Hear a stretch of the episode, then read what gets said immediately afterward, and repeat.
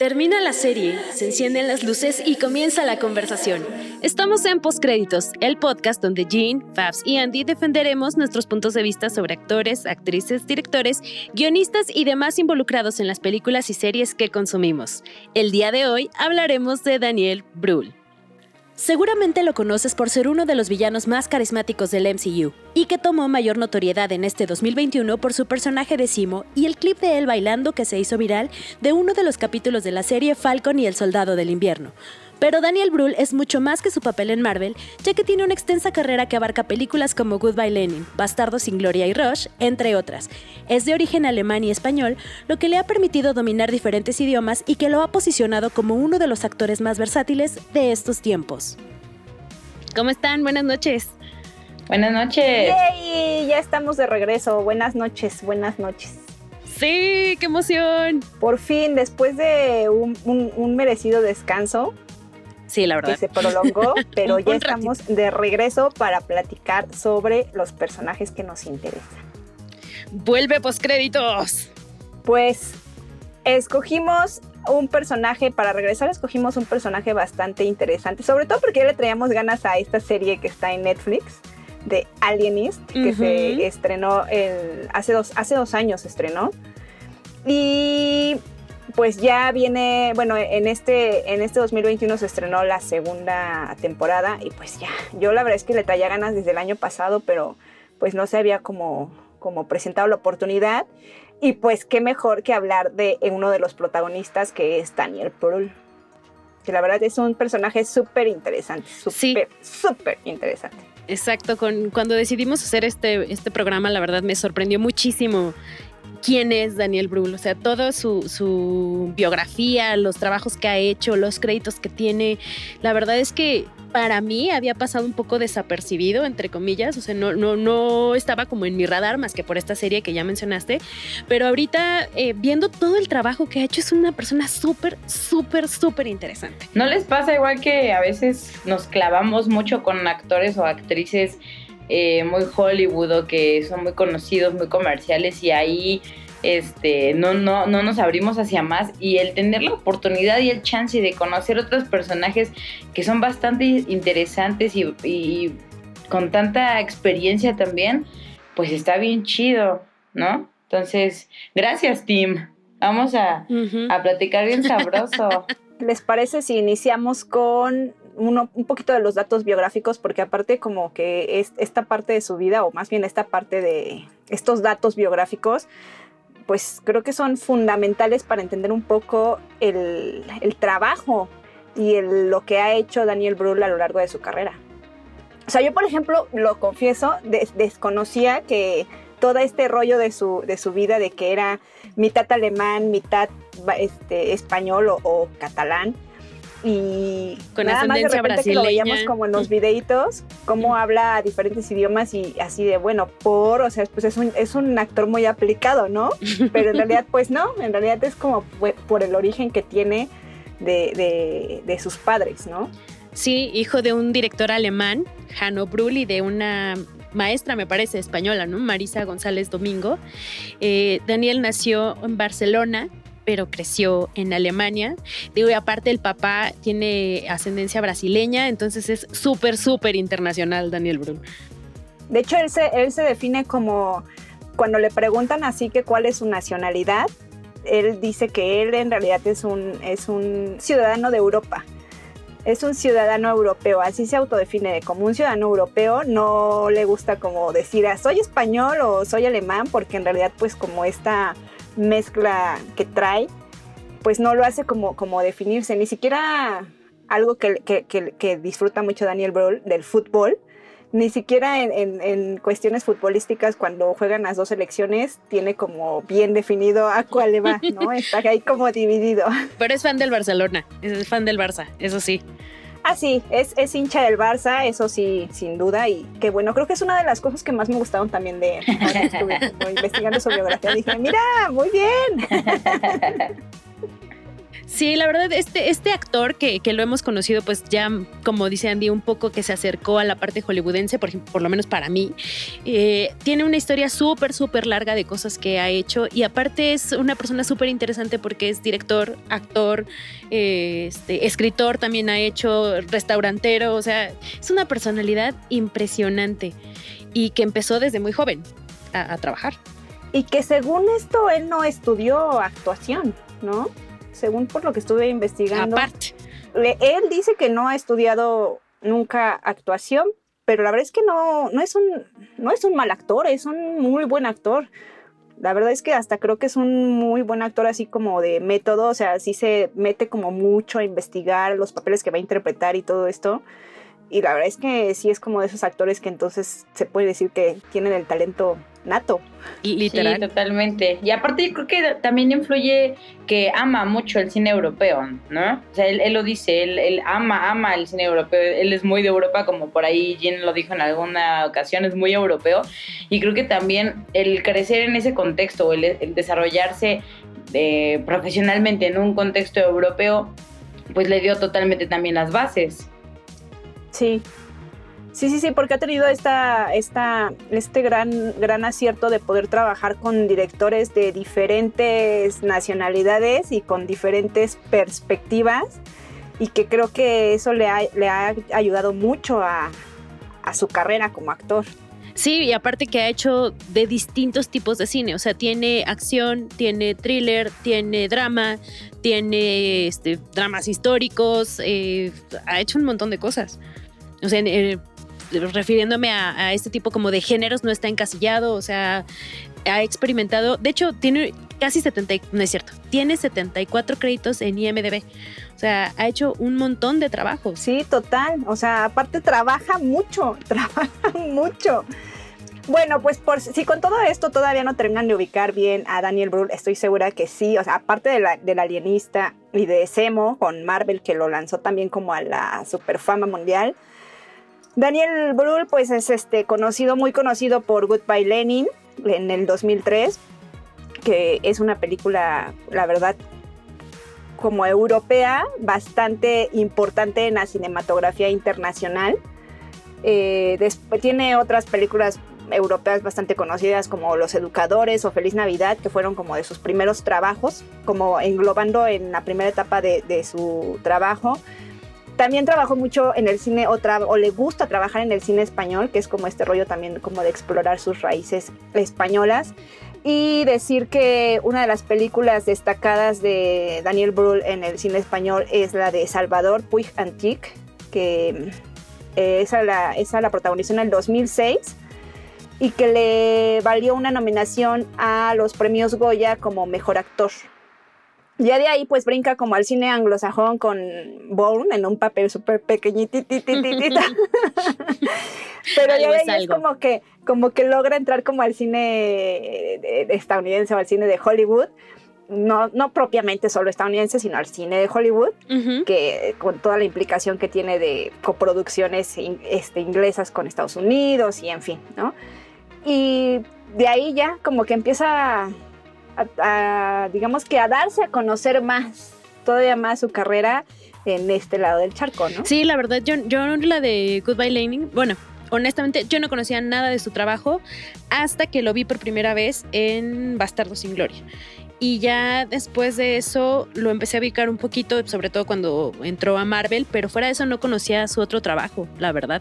Y ahorita creo que debemos aprovechar esta oportunidad para recomendarlo y decirle a las personas conozcan el trabajo de Daniel Brühl, porque independientemente de que él es un buen actor y hace un buen trabajo, las películas en las que ha participado están bastante interesantes, sobre todo esta primera etapa, la verdad. Sí, justo retomando, por ejemplo, Goodbye Lenny, Los Educadores, se toma papeles como anticapitalistas, totalmente así antisistema, como más acá socialista. Entonces, el, también el, que tengamos ese enfoque como un poco histórico de la Alemania eh, y del que cuando entró el capitalismo y todo esto, eh, creo que también es bastante pues padre, ¿no? El, el, el, enterarte, a lo mejor, aprender historia, entre comillas, porque pues son ficciones, pero con entretenimiento, con cine. Entonces, eh, tan solo, por ejemplo, Goodbye Lenin a mí me, me, gustó mucho. Se me hizo bien interesante. Al principio yo pensé que iba a estar como aburridona, la verdad. Eh, pero, pero ahí todo este rollo que tiene con la mamá y todo que le trata de ocultar esta onda, me pareció una, eh, una, una, gran pieza de verdad, una gran pieza. Y yo creo que si, si podríamos recomendar, si yo podría recomendar un trabajo de su primera etapa como actor, por así decirlo, de, de, de Daniel, yo recomendaría totalmente Goodbye Lenin y los educadores también por ahí, sí, sí te, también eh, tiene un buen mensaje al final, está bien chida como para analizar, como para eh, pensar, te cambia perspectiva, está muy padre, pero pues no, no, no quiero así como spoilear nada porque sí vale la pena que la veamos. Y aparte también lo interesante de estas dos películas es que no como tal o sea, no te cuenta todo, todo de jalón al principio, ¿no? O sea, sí tiene que, tienes que ver toda la película para que al final ya sepas qué onda. Entonces, véanla, por favor. Vean esas dos, están chulas. El dato curioso. Daniel Brühl se crió en un ambiente muy europeo, donde se hablaba un popurrí de idiomas. Habla con fluidez alemán, catalán, castellano, francés, italiano, inglés y un poco de portugués. Pues ya, ya que iniciamos con esto, platiquemos, vamos a platicar ahora brevemente de como sus, sus trabajos que como más esenciales que consideramos nosotros de, Daniel Brühl. Y pues, ¿por qué no platicamos precisamente de Goodbye Lenin? Decir lo que comentaba Sandy, que es súper interesante todo este rollo del capitalismo y como de repente los papeles de Daniel en sus primeras como etapas, que creo que sí está muy influenciado y muy marcado por su origen alemán y por lo que a él le tocó vivir. Recordemos que pues, él es del 79 y el muro cae en el 89. Entonces finalmente, aunque muy chavito y muy chiquito y un niño, pues sí le tocó este, pues vivir este momento como histórico de, Alemania, ¿no? Pero eh, Fabs, la, experta en esto de los resúmenes, ¿de qué va Goodbye Lenin? Que además es, sí, tiene razón Andy, yo la, la apoyo, totalmente recomendable. Si pueden, búsquenla, porque aparte es una comedia. Es una comedia, drama bastante interesante. Es muy. No sé, a mí me enterneció mucho. me, me gustó mucho. Es como muy preciosa. Es una película bonita. Eh, Goodbye Lenin se trata de una familia un poco disfuncional, eh, la mamá con dos hijos, que viven en una parte de Alemania este, él, forma parte pues de, estas protestas antisistema, pero como parte de una de estas protestas la mamá resulta herida y cae en un coma. Y ella siempre ha sido como muy fiel al, sistema, al parecer, o sea, te dan a entender eso. Y cuando despierta del coma, él y su hermana hacen todo lo posible por hacerle creer a la mamá que siguen siendo parte de este, de este sistema socialista. Entonces pasa ahí un poco unos enredos porque pues al final la mamá sí se va dando cuenta y se van desarrollando, se van... Eh, pues hay distintos enredos y pues sí tiene un, un, mensaje bonito que dejaremos que descubran cuando la vean, si es que no la han visto, porque es una película del 2003, esta película alemana. Está disponible, así es que córranle y apúrenle porque está disponible en HBO y la verdad es que sí es una sí es una yo creo que sí es una joya de película, sobre todo por este viaje al pasado que hace, ¿no? Está muy cañón porque bueno, ya de, de, de 1989 ya pasaron 31 32 años. Y seguramente hay muchas personas que están alejadas como de este momento histórico importante que es la caída del muro, y cómo vino a cambiarle la vida totalmente a los que estaban en el lado socialista. O sea, porque el estilo de vida del lado socialista pues era como bastante... Mm, Rígido, mm. un poco, ¿no? Sí, y eh, austero, digamos, ¿no? Eh, bueno, finalmente, como es, eh, como es el socialismo en el sentido de que todos tengan como esta equidad y esta igualdad de condiciones. Y así se vivía en la Alemania socialista.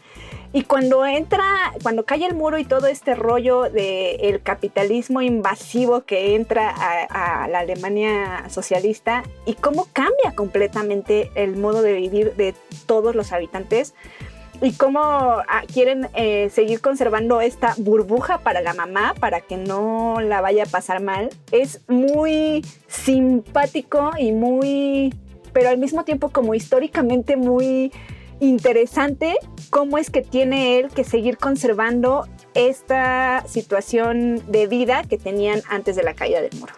Aparte de, aparte de esta onda histórica que nos cuenta la película, creo que también es una oda al amor hacia la, hacia la madre, pues. ¿no? Entonces, vale mucho la pena, te dan unos sopetones, ¿no? Que, que dices, ¿qué tan grande es el amor que un hijo le tiene a su madre? ¿Y hasta dónde puedes llegar? Por ese amor que le tienes a tu madre. Véala.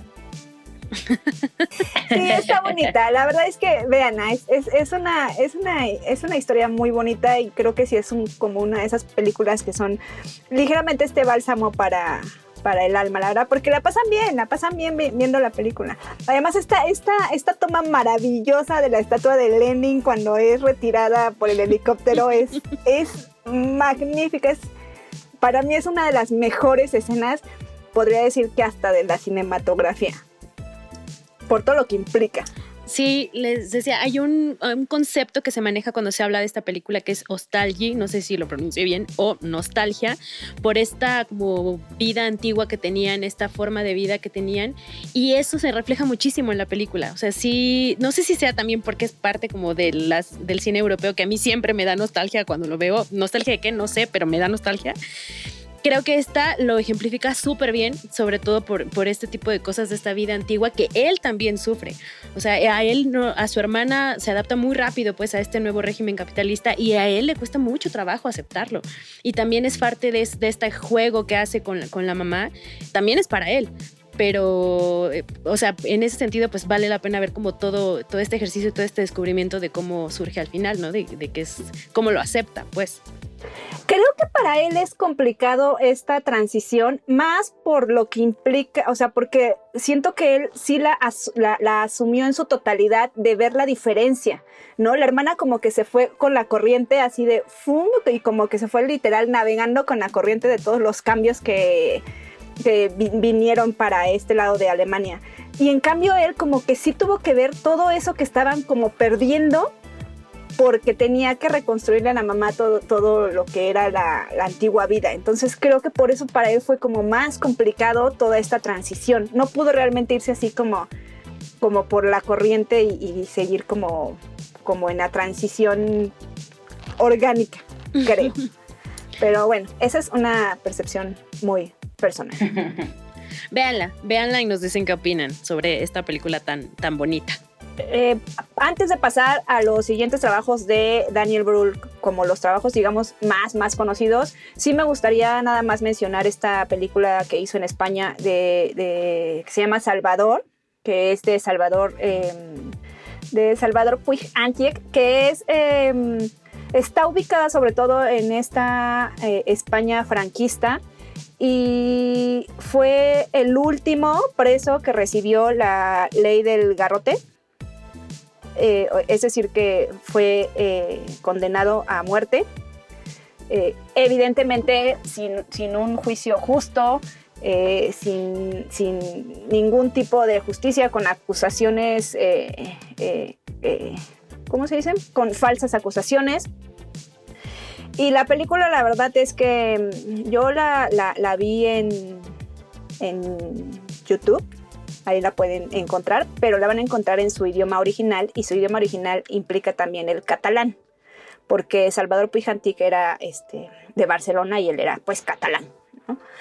La película la verdad es que sí vale mucho la pena verla, pero sí se requiere un poquito, ya saben, pues de estómago para visualizar como estas injusticias sociales que sucedieron sobre todo en España de en España franquista. Pero él, Daniel, está increíble. Está, la verdad es que sí se le nota este lado español que, trae, este lado muy barcelonés que, que, sí se le nota como en el semblante, como en, en, su personalidad. Es raro porque trae esta personalidad muy alemana, pero también lo, ves actuar en el cine español y sí, es un, sí, se, se nota esta personalidad española que tiene en, su sangre, en su sangre, ¿no? Pero bueno, pues si pueden, búsquenla, la verdad es que sí vale la pena. Causó mucha controversia cuando salió esta película, porque hay quienes no estuvieron de acuerdo con la forma en que se contó. La familia de Salvador sí eh, estuvo quedó como satisfecha con esta versión e incluso sus hermanas decían que, que parecía que estaban viendo a, su hermano, ¿no? A Salvador en la interpretación de este Daniel Brühl. Si pueden ahí, búsquenla y localicen y pues sí, échenle un ojito se le da la interpretación de, personajes, ya lo hablaremos más adelante con su otra, otra película. Esto la verdad a mí yo, yo no la vi, porque debo confesar que a mí ese tema mm, me hace sufrir. Entonces, pero queda la recomendación de Jean, entonces véanla.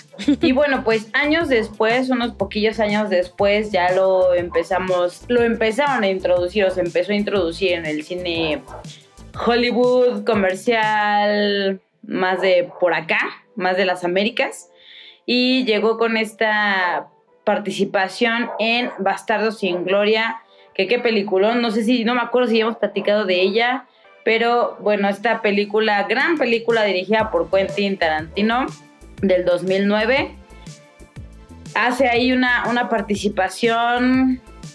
¿Qué nos pueden contar de esta? Pues que justamente hace ahí una participación Daniel Brühl de un nazi, ¿no? Eh, que es... soldado eh, alemán que es contrario a todo lo que había hecho anteriormente, que era eh, este.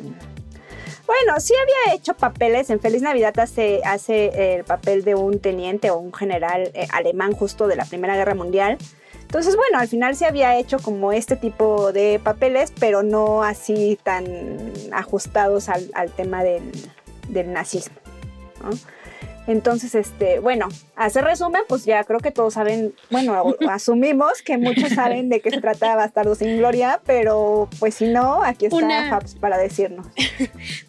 en pocas palabras, Bastardo sin Gloria es una reinterpretación del final de la Segunda Guerra Mundial, donde trae un repartazo, este, Brad Pitt, Diane Kruger, Eli Roth, eh, Christoph Waltz, etcétera. Michael Fassbender también sale en esa película, eh, donde van estos soldados americanos eh, y británicos a luchar contra el régimen y ya pues ahí tiene un giro de tuerca, una reinterpretación de la historia. Ya. es que me gusta mucho, me gusta mucho esta película. Una reinterpretación de la historia muy Tarantino, ¿no? Y muy violenta. A, muchos, pues sí, eh, no hay, no hay que negarlo, a muchos nos gustó esa reinterpretación de la historia, la verdad. Sí. Ojalá Hubiera, sido así. Y justo este, este Daniel en este papel, yo cuando estábamos en pláticas previas de, esta película, yo decía que me caía gordo, pero Jean me hizo una observación lo cual me hizo volver a pensar o repensar el papel de Daniel Brühl en esta película y ya no me cae gordo. Ya, eh, si quieres, puedes eh, repetir lo que me dijiste en esa ocasión, en esa plática. No, pues que, en, realidad es que pareciera que el papel de Daniel Brühl en esta película es como de villano, pero en realidad es más bien como de estos, estos soldados que fueron lavados eh, ideológicamente del cerebro y que en realidad resulta más que villanos resultan patéticos, ¿no? Porque en realidad nunca se cuestionaron realmente lo que estaban haciendo y lo que estaban, la, lo que estaban ejerciendo, ¿no? Esta, esta este, eh, asesinato que estaban ejerciendo día a día. Y entonces a mí no me resulta tan villano, me parece más bien un, personaje bastante patético y triste y, y pues hasta lastimoso, así de... pero, pero buen papel, la verdad, ahí, eh, o sea, lo hace también increíble, se la crees completita. Te pone de nervios cuando aparece él, porque es parte de este régimen también totalitario. Porque aparte él está actuando desde su privilegio, ¿no? O sea, él está en el lado que está, eh, se puede decir como controlando y entonces pues él está tranqui, ¿no? Va por la vida tranqui, pues todavía hasta quiere enamorar acá a una chava y así de, compadre, ¿qué no te estás dando cuenta que eres parte de los villanos? sí, parte de estos que, que estos bastardos sin gloria quieren acabar. Está es, un ejercicio bastante interesante. Digo, si ya conocen el cine de Tarantino, saben que es muy violento y es lo que tienen que esperar, o sea, sangre, gritos, dolor. Pero pues está también esta parte entre comillas, divertida de esta reinterpretación. Bueno, no sé, creo que es humor negro para mí decir que es divertida. Pero, pero... ¿sabes qué creo? que esta es, una, esta es una de las películas de Tarantino que menos sangre tienen.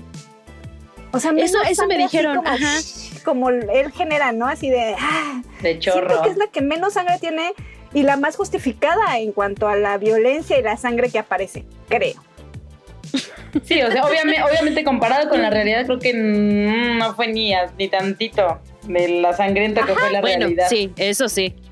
Sí, pero porque está muy enfocado a una a un periodo como muy específico en donde ya querían como asesinar al Führer, ¿no?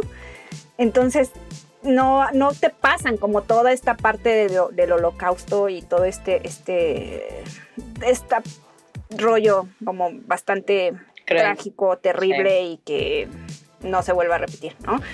Pero en este pedacito que pasa, o que pasa este, que nos retrata Tarantino, para hacer una película de él, no hay como estos chorros saliendo.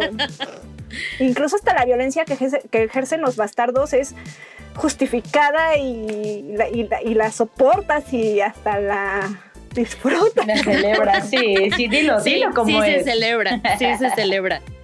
Mi, los ojos de Eli Roth en esta película me parecieron fascinantes. El, Eli Roth es el personaje del oso judío, este que trae su bat y bueno, está, está impresionante.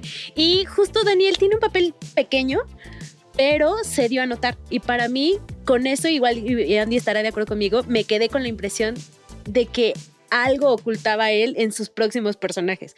Me da la impresión de que es malo, que tiene algo, algo ahí, me pone de nervios con su cara. O sea, e, eso me, da, esa impresión. Sí, eso sí debo de decirlo, no sé si es nuestra percepción nada más, pero a pesar, aunque las otras películas también haya sido, eh, haya interpretado un buen muchacho, lo que sea, yo insisto que tiene cara como de malvado, como que, que algo trama por ahí. algo trama. Yo siento algo está escondiendo. Yo creo que es su personalidad, insisto, es su personalidad alemana, que lo que es, es un ser distante emocionalmente. Oigan, aparte también, este, un poquito ya yéndome, bueno, acordándome, ¿no? De, todo esto, de su este salto a, Hollywood y de su de su talento para estar en diferentes papeles. Qué ventaja y qué, y qué mm, eh, privilegio el que tenga tanto de, de, tantos países y que tenga todo esta, este conocimiento de idiomas y lo que sea, porque se nota en sus películas, o sea, te, te abre las puertas totalmente.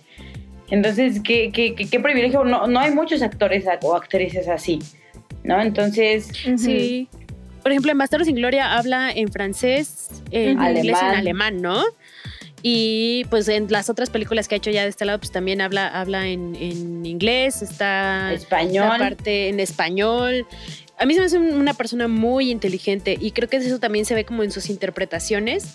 Por ejemplo, de esta otra, otra película que hizo que es muy famosa y que yo me rehusaba a verla, la de Rush. Ay, ese, yo puedo decir que es de mis películas magnífica. favoritas de Daniel Pearl. O sea, lo amo. La he visto como cinco veces y puedo volver a verla sin problema.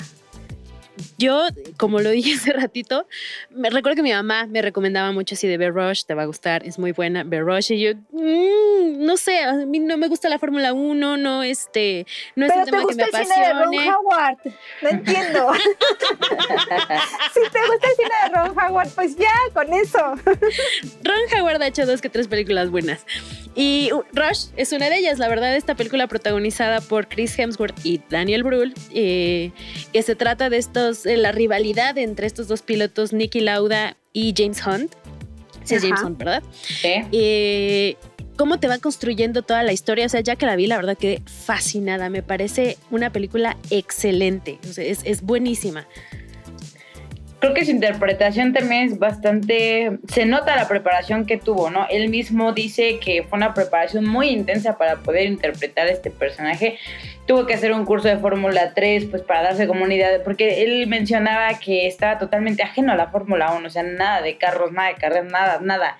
Entonces tuvo no lo, no lo tuvo que hacer porque Ron Howard se lo, se lo impusiera o se lo pidiera. O sea, él lo hizo para poder hacer un buen trabajo. Entonces, tuvo que también ahí prepararse, cambiar un poco su acento porque tenía que hacer un, acento austríaco en inglés cuando él tiene un acento alemán, entonces también tuvo que hacer un curso del, para, para mejorar su acento, este, platico con Nicky Lauda, eh, y, y, también mucho que él menciona y que se nota en la película es que eh, interpreta a, una persona real y le gusta hacer personas reales, pero le gusta porque no solamente es la imitación del personaje, sino le dan chance o él añade ese algo personal que te hace ver su versión de ese personaje. Entonces eso parece magnífico. La verdad, su interpretación estuvo de 10. Qué buena película, la verdad. Y, Chris, Hemsworth también estuvo muy bien. Creo que sí, este... También es una historia que, a, veces somos muy ajenas a ese tipo de historias. Yo la verdad no conocía quiénes eran ellos dos.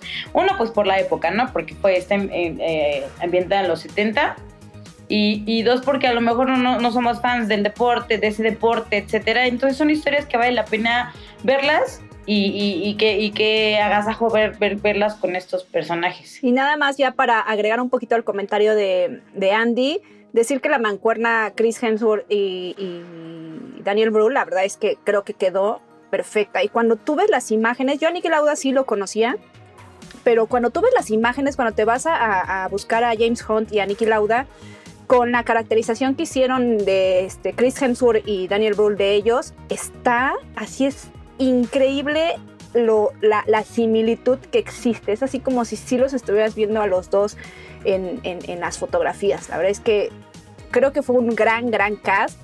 Y la película a mí sí me encanta mucho. Díganme, ¿es este, sensiblera o, o no sé, pero creo que es una gran, gran historia. Y además, la interpretación que hace de Nicky Lauda este rollo como de que te cae gordo, pero te cae bien al mismo tiempo. Así como, ah.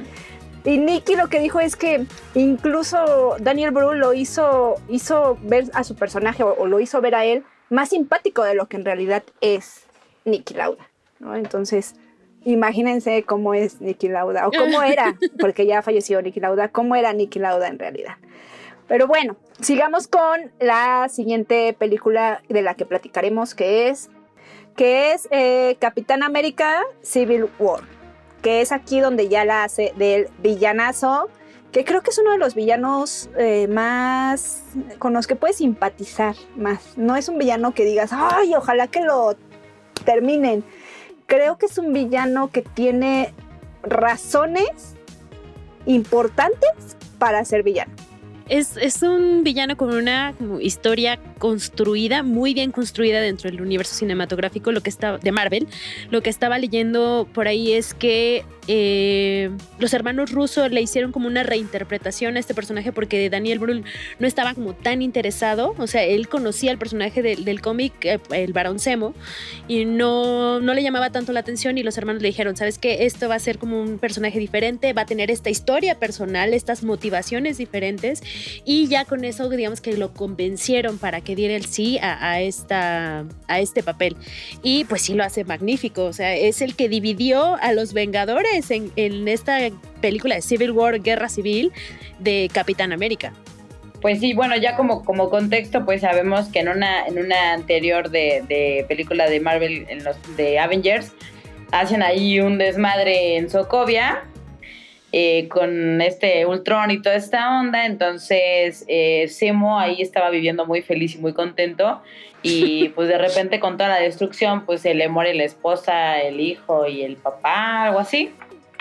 Y entonces, pues él culpa a los Vengadores de, este, de, esta situación y entonces su villanía nace de querer destruirlos por como venganza, pero destruirlos desde dentro. Entonces ahí se ocasiona toda esta, esta pelea entre, entre nuestro Cap y nuestro Tony y, uff, o sea, siento, sí coincido con, con Jan, si lo entiendes un poco su villanía, pero pues también no manches, ¿no? Aguanta. Porque aparte digo, spoiler, spoiler alert, spoiler, lo logra. Entonces es, es doloroso ver, o sea, a mí esa película me duele. Es muy buena porque aparte digamos que utiliza a Bucky, que es el mejor amigo del Capitán América, para hacer esta división porque pues le dan el lado sensible al Capitán América y después vemos el desarrollo del personaje de Bucky, de este Sebastian Stan, que ya platicaremos también en la, un poquitín más adelante. Y eh, pues es, es interesante ver como esta otra construcción de otro tipo de villano como más de cómic, pero no tan de cómic. O sea, es un, villano más real en ese sentido. Sí, como lo hemos dicho eh, ya en varias ocasiones, eh, recordar que todas estas cuestiones de Marvel son adaptaciones, ¿no? Adaptaciones de los cómics, no son el cómic traslado tal cual. Entonces existen estas libertades creativas que se toman a veces los, directores y escritores para readaptar o ligeramente rediseñar un personaje, como es el caso de, Simo en, esta de Guerra Civil. Eh, eso eh, que dijo Fabs es muy importante. Si no ha sido por esa ese rediseño que hicieron del personaje, él no hubiera aceptado porque él dice que a él lo que le interesa es si va a realizar villanos que sean que tengan este eh, registro de humanidad, ¿no? Y no nada más ser villanos porque sí, y soy malo, malote, mal, y malote nací, malote crecí, malote sigo. No. Y esa, esa parte, esa parte de este villano carismático se refleja mucho en la serie de eh, el Falcon y el Soldado del Invierno. y el Soldado del Invierno. Que se hizo también viral con este GIF de Simo bailando en la discoteca. Es adorable, eh, es adorable ese. Creo que, bueno, yo saben que soy súper fan de Sebastian Stan para mí fue una, una maravilla poder tener una serie en donde lo pudiera disfrutar, aunque hayan sido solo seis capítulos. Sí creo que es una serie que pudieron haber hecho película sin problema, pero nos dio la opción de poder disfrutar de estos tres personajes, dos de ellos que creo que son los que se robaron como la, la película, ¿no? Daniel Brühl y Sebastián Stan como el soldado del invierno. ¿La vieron? Yo no la vi completa porque no me atraparon las series. O sea, como fan del universo de Marvel, que me eché todas las películas, me he hecho maratón y las vuelvo a ver y las vuelvo a ver, las series no me atraparon ni WandaVision ni esta de Falcon del Soldado del Invierno. Me quedé como en el penúltimo capítulo, ya, ya no vi más. Eh, tú dime, ¿me pierdo? ¿Me perdí de algo importante? Nada más te perdiste de la transición de cómo se va a convertir Falcon en Capitán América. De eso es de lo que te pierdes, básicamente. sí, sí, sí, sí. O sea, la verdad es que no tiene como, no es como, no, no creo que haya sido un argumento tan, tan construido como el de WandaVision, que creo que tiene todavía un poco más de acercamiento al personaje de Wanda. Acá es más como esta continuación de el por qué, qué pasa después de que el Cap le deja su escudo a Falcon y cómo va a ser esta transición de que Falcon se convierta en el Capitán América. Pero mm, disfrutable totalmente por Sebastián Stan y por, Daniel Bro, la verdad. aparte que por ahí también eh, algo interesante es que Daniel Brühl, el personaje pues de Semo, tiene una evolución, digamos. O sea, lo conocimos como este villano en, Guerra Civil y en, en, esta pues ya conocemos como un lado más, su lado más humano, su pasado aristocrático. O sea, es eh, un cambio también. Por eso es interesante ver esta, esta serie. Y aparece por primera vez con la máscara, ¿no? Con la máscara como con la que es conocido en los cómics. Exacto. Sí, justo dice Daniel también que es como si Simo hubiera tenido como una transición, cerrado un capítulo en la cárcel y ya, ya, porque ya terminó con su venganza personal y todo esto, entonces ahora como que viene una nueva, un nuevo enfoque de él y también le gustó mucho interpretarlo así. Por ahí estuve leyendo, ¿será Simo el Batman de Marvel? no lo sé, Como el Batman.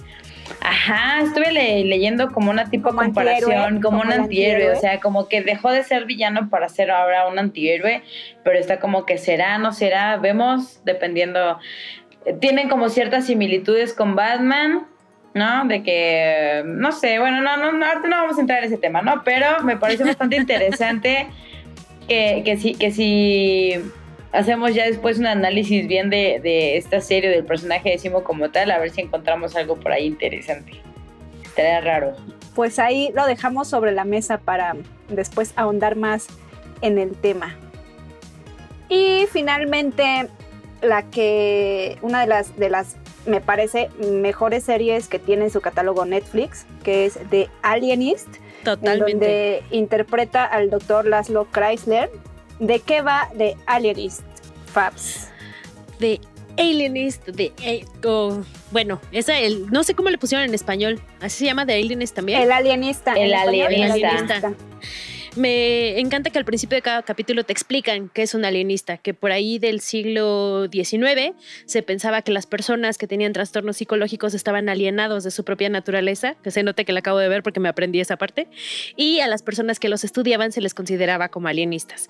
Eh, la primera temporada, porque hay que decirlo, son dos temporadas, de 10 y 8 capítulos, la primera se trata de un asesino serial de jóvenes prostitutos y eh, cómo se une o se arma un equipo del alienista, un periodista y una asistente de policía, que es Dakota Fanning, eh, cómo se arma este equipo para hacer esta investigación y descubrir quién es el asesino serial. La segunda temporada tiene otra trama completamente, o sea, ya con este equipo consolidado, eh, ahí están persiguiendo a una asesina de bebés, pero eh, la primera temporada es la que me parece muchísimo más interesante y sobre todo en el desarrollo de, esta personalidad de este alienista, de quién es, qué hace y, la interpretación de Daniel Brühl, que pues como siempre es magnífica. Decir que está basada en una novela con el mismo nombre de Alienist de Caleb Cat y que también toca el tema de la primer mujer eh, detective o policía en la época de Nueva York, allá en los 1800 y tantos, no sé. y aparte resaltar que, que este personaje que mencionas está interpretado también por esta Dakota Fanning, que la em, por mucho tiempo se quedó encasillada en sus papeles infantiles y que de repente la veíamos como que sí, como que no. Y verla ahorita entregarnos todo su talento como es, pues también está súper, súper padre. Creo que hacen muy buena química los tres, tanto Luke Evans, esta Dakota y Daniel Brühl juntos hacen una gran química y brota, fluye natural. Si les gustan todas estas historias de asesinos seriales y, y series de época y toda esta cuestión, y si les gusta Luke Evans y Daniel Brühl, bueno, sí. ahí está. Se dan un, taquito de ojo de Luke Evans, en, la, sobre todo en la segunda temporada. Eh, está, está muy interesante porque aparte aparte de este tema de los asesinos seriales, maneja la corrupción adentro de la policía y maneja también cómo están constreñidos por las reglas sociales, porque los tres son aristócratas. Y cómo ella, por ejemplo, que quiere eh, crecer en su carrera, cómo le cuesta mucho trabajo por ser una dama de sociedad. Y cómo esta relación que tiene con estos dos hombres es a veces mal vista o incluso ya en la segunda temporada se desarrolla muchísimo más el personaje de Dakota Fanning, eh, de cómo le cuesta trabajo avanzar o mantener su papel en sociedad porque la ven con malos ojos, por, por tener como este trabajo independiente y por querer su carrera y no una familia. Es, es, una serie, la verdad, súper, súper interesante que me parece que pasó un poco desapercibida. O sea, sí se hizo mucho ruido de, del alienista de la primera temporada, pero de la segunda ya casi no. Y creo que es un, un gran descubrimiento y que sí te puedes maratonear sin problema. Entonces, está, como dijo Jean, ya está en Netflix, la súper, súper recomendamos. Nuestro favorito. ¿Cuál personaje de Daniel Brühl es el favorito del equipo de postcréditos? Yo me quedo con Alex de Goodbye Lenin porque es un personaje al que quieres, que te hace pensar hasta dónde te puede llevar el amor. Yo me quedo con Laszlo Chrysler de El Alienist porque a pesar de que es como frío en cierto sentido, sí tiene cierta evolución y se ve enfrentado a sus más terribles demonios y sale victorioso. Entonces, para mí es ese. Yo me quedo con Nicky Lauda porque la representación que hace Daniel Brühl de este personaje es impecable. Parece ser que estás viendo al mismísimo Nicky Lauda actuando su propia película.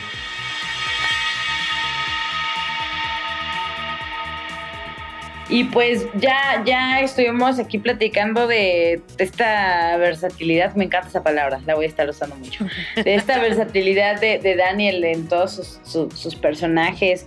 Y pues aquí queremos preguntarles, ¿les gusta?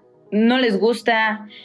Qué personaje les gusta más de él, si como un héroe o héroe entre comillas, eh, como villano, como antagonista, qué personaje les gusta más, cuál es su película favorita, si no han visto, por qué no la han visto y si no la han visto, véanla por favor. Entonces ahí escríbanos, ahí platíquenos, si tienen algún dato curioso por ahí, échenoslo también. Y ahora sí, pues ya saben, díganos todo esto, eh, platiquen con nosotros en dónde lo pueden hacer. Andy Pandy. En Twitter como arroba china, cochina, china con doble A y todo junto. A mí me pueden encontrar como Yang-Is. Y a mí, Fab, me encuentran como la de Palomitas en Twitter. También recuerden seguir al podcast en Twitter como Postcréditos P y en Facebook como Postcréditos Podcast. Nos escuchamos la próxima semana. Corte y queda.